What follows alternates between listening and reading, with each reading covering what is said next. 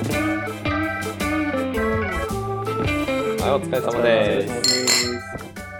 今日も地方の片隅から情報感情元気を盛りこぼすラジオこぼす FM のお時間がやってきました。最近飼い始めた猫の体重が3倍ぐらいに増えてます。投資初心者キクちゃんと年初で、えーたくさんの損切りをしてそれを取り戻すのに必死にデイトレ最近デイトレをしている。兼業になりたい。あ違う。逆。専業になりたい兼業投資家お金大好き監督と。デザイナーカメラマンそしてお金が嫌いなヒロポンの3人でお送りします。このコボス FM ではお金や投資の話を聞くことでお金との付き合いをうまくできる人をもっともっと増やしていこうという実験雑談番組です。はい。ということで新シーズンですね、はい。新シーズン何を話そうって監督と喋ってた時に最近なんか面白いことあるみたいな話の中に東証の再編の話が出てきてはい。出てきましたよね。出てきん？ごめん。全然聞いてなかった。聞いといて集中して。マジマジ始まったばっかり。本当に本当に。いうんなんて？や面白いねって話してる中に東証再編の話が出てきたじゃないですか。ああで出したね出したね。そうそうそうそう。はいはいはいはい。でそれちょっともう少し詳しく聞きたいと思って、はい。なんか自分的には結構大きいトピックスな気がするんですけど。結構大きいトピックスです。そうそう世の中的にどうなのかもよく分かんないし。だからそれがどれぐらいでかいのかをちょっと知りたいなと思って。うん世の中か。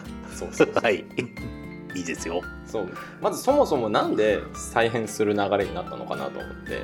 東証ってそもそもいつできたもんなの東京証券取引所。うんうんもともと取引所っていうのはあったのよ。ほうほうほうほう。江戸時代に。ええ。大阪に、ほうほうほう。商いの町大阪ですね。そう。それ何を取引するかっていうと米ねはあはあはあはあ。あ米相場とか。うんうん。なるほどね。取引所はあって、えー米と交換できる証券っていうのがあったんだよ。うほうほう。だからそれが日本での始まりだよね。取引所自体は、ほうん、今は証券ってなると企業がお金を調達する。うん。株式になってるけど。はいはい。当時は米と交換できる券があった。へそれでですよそれで、えーまあ聞いたことあると思うけどえうんうん。株式の取引所が必要だと考えた人がいるですいるんですよね。ほうほうほうほうほう。え俺も知ってますか？る知ってる。もう。キクちゃんも知ってる？いや多分し多分ね分かると思うよ。キクちゃんは多分知ってると思うよ。普通に。普通に出てくると思うよ。誰？え？誰かですか？誰か。お金に関わる人。へうん超有名だよ。えヒントください。ヒントはねえーっとちょっと中堅どころの倉庫の倉庫業務やってるね。そういや創業者かな多分。倉倉庫庫業？倉庫？倉庫業？あとねあとねうーんもうじきうんうん。よく見ることになると思うその人もうじき。うん。もうじき。よく見るよく見る。もうじきよくもう亡くなってる人なんだけど見るはい。もうすぐよく見るようになるよ。渋沢。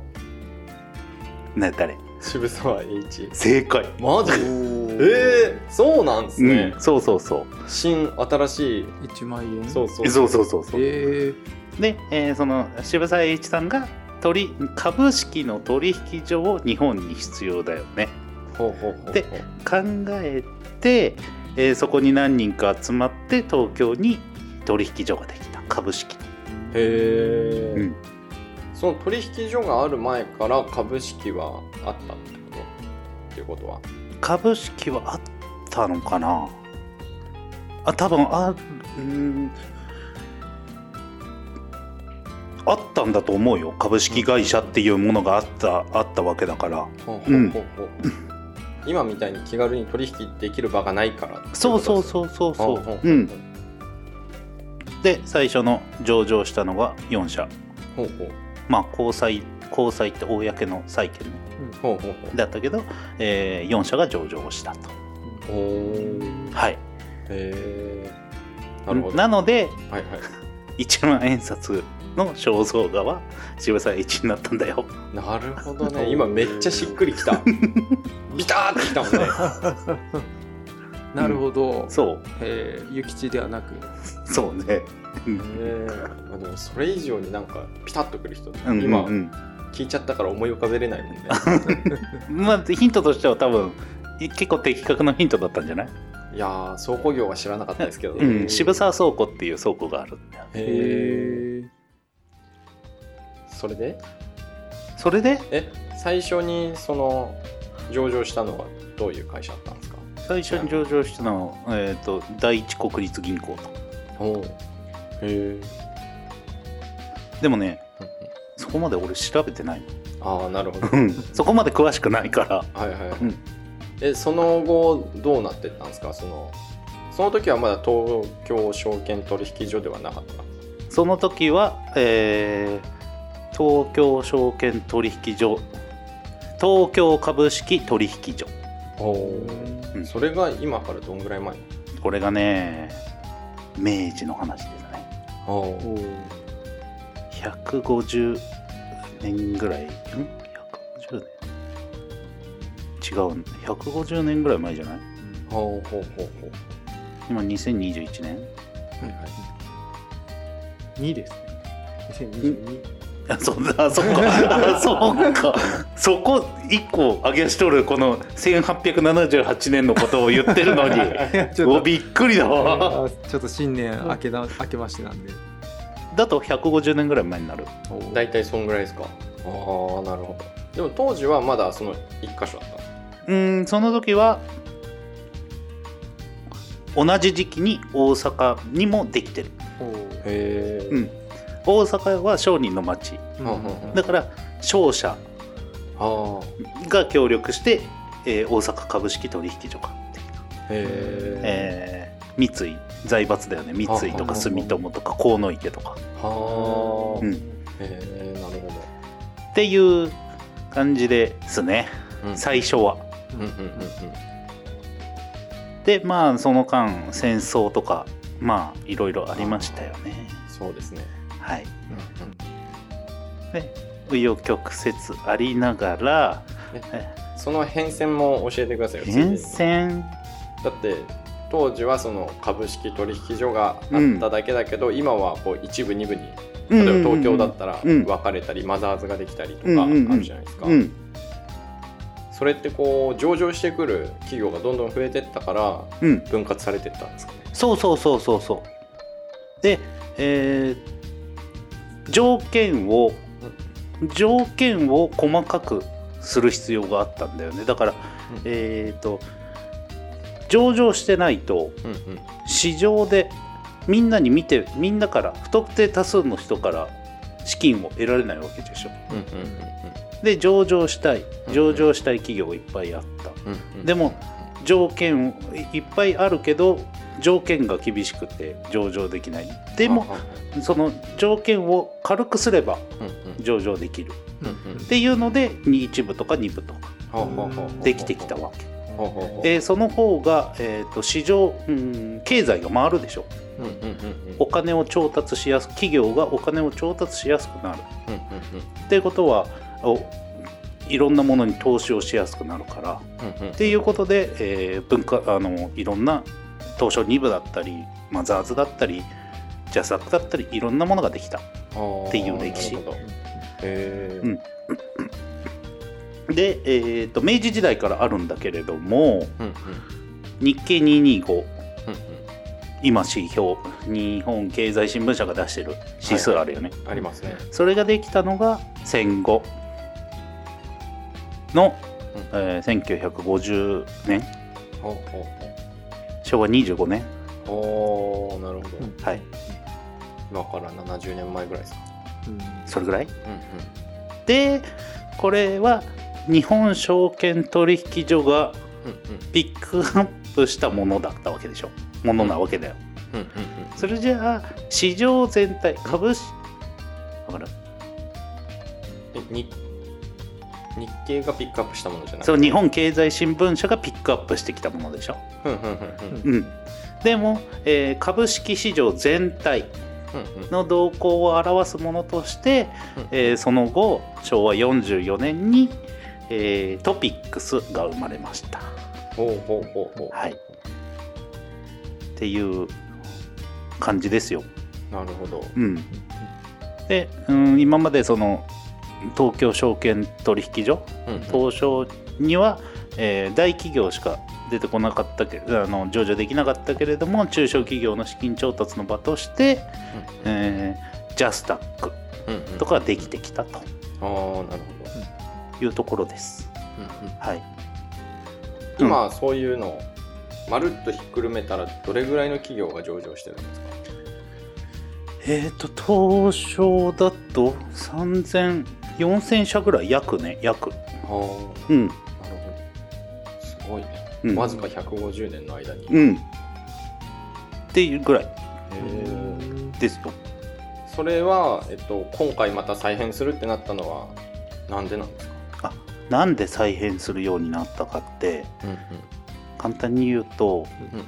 えーえっと東証一部うんの上場企業の数が増えすぎたっていうのが理由ね。うんああなるほど。ではいはい。えーっと日本日本他の国からも注目されてるのに、えー質質の低いって言ったらおかしいけど、ああなるほどね。言わんとすることがちょっとずつ読めてきました、うん、うーんと業績悪くて株価が落ち目な会社も残れてたりするんだよね。はあはあはあはあはあ。うんっていうことは逆に言えば、うん、審査基準がより厳しくなるそうそうそう簡単に言うとね。企業自体の純度が上がるというか。あそうそうそうそうそう。えーっと、えー。まあ条件が条件はまた別の機会に喋るけどあ、またそのカテゴリーごとに、うん、こう純度がギュッとそうそうそ凝うそう。縮されるみたいうな、ん、ここに行きたければこの条件ですよ。はあはあはあここに行きたければこの条件にしてくださいよっていうのが、はあはあ。えー明確な今よりも全然ハードルの高い基準があって。はあはあはっていうそのなんていうかな国内外に向けて、あうんうん。えーあこれだったら投資してもいいよっていう、うんうん。あとは分かりやすくしたんだと思う。今えーっと東京東証一部でしょ？はいはい。二部でしょ？はい、マザーズでしょ？うん、ジャスダックってあるわけだよ。確かに。でもジャスダック市場でもいい企業あるしうんうん。大阪取引所が再編さあの組み込まれたっていうのもあるしね。うん。過去の放送で言ったでしょ。うん言いました言いましたね、マザーズでもいい企業あるんだよね。うんうんうん。でジャスダックって注目度は低い。ちょっとね東京東証一部に比べたら。はっていうのもあるね。あはあ。うん。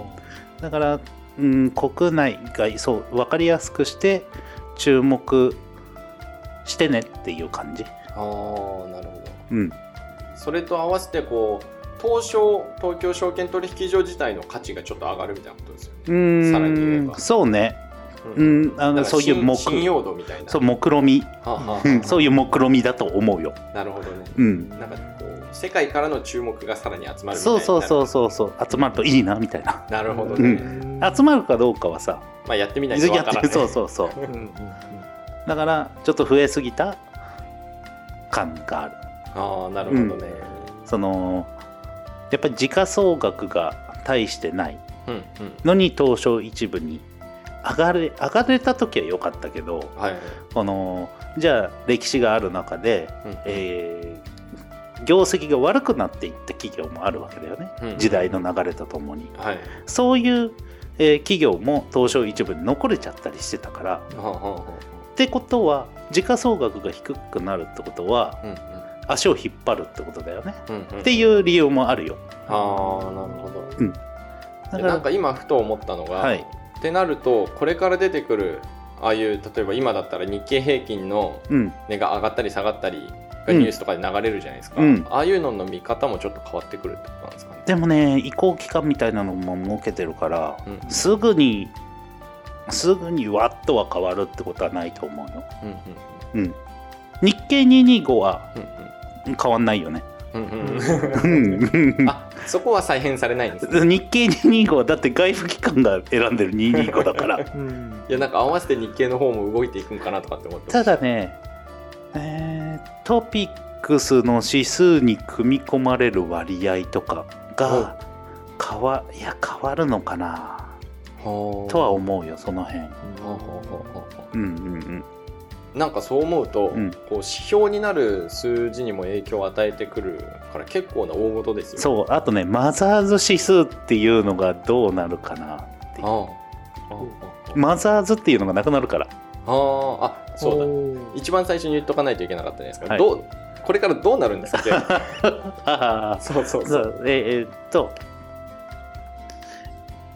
今までは、うんうん。えー東証一部でさっき言った東証2部。ジャスタックでもスタンダードとグロースっていうのがあったのね。ほうほうほう。もうこ細かく言うとね。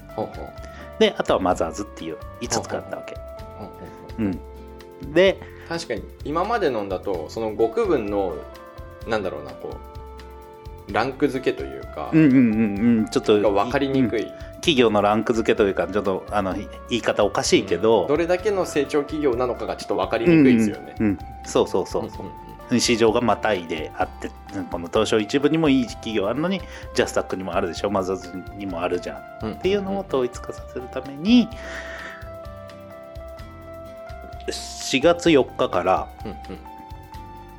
プライムうん。スタンダードうんうん。グロースっていう市場に分かれますおうーん。3つになるんですか？三つになる。区分が。うん。おー。なるほど。分かりやすい。そう分かりやすくなる。おー。おーうん。なので、うんマザーズっていう指標がなくなるんじゃないかなとは思いますけどね。ああなるほど。うん。確かに。言葉だけでピンとこないですもんね、うん。ザズって。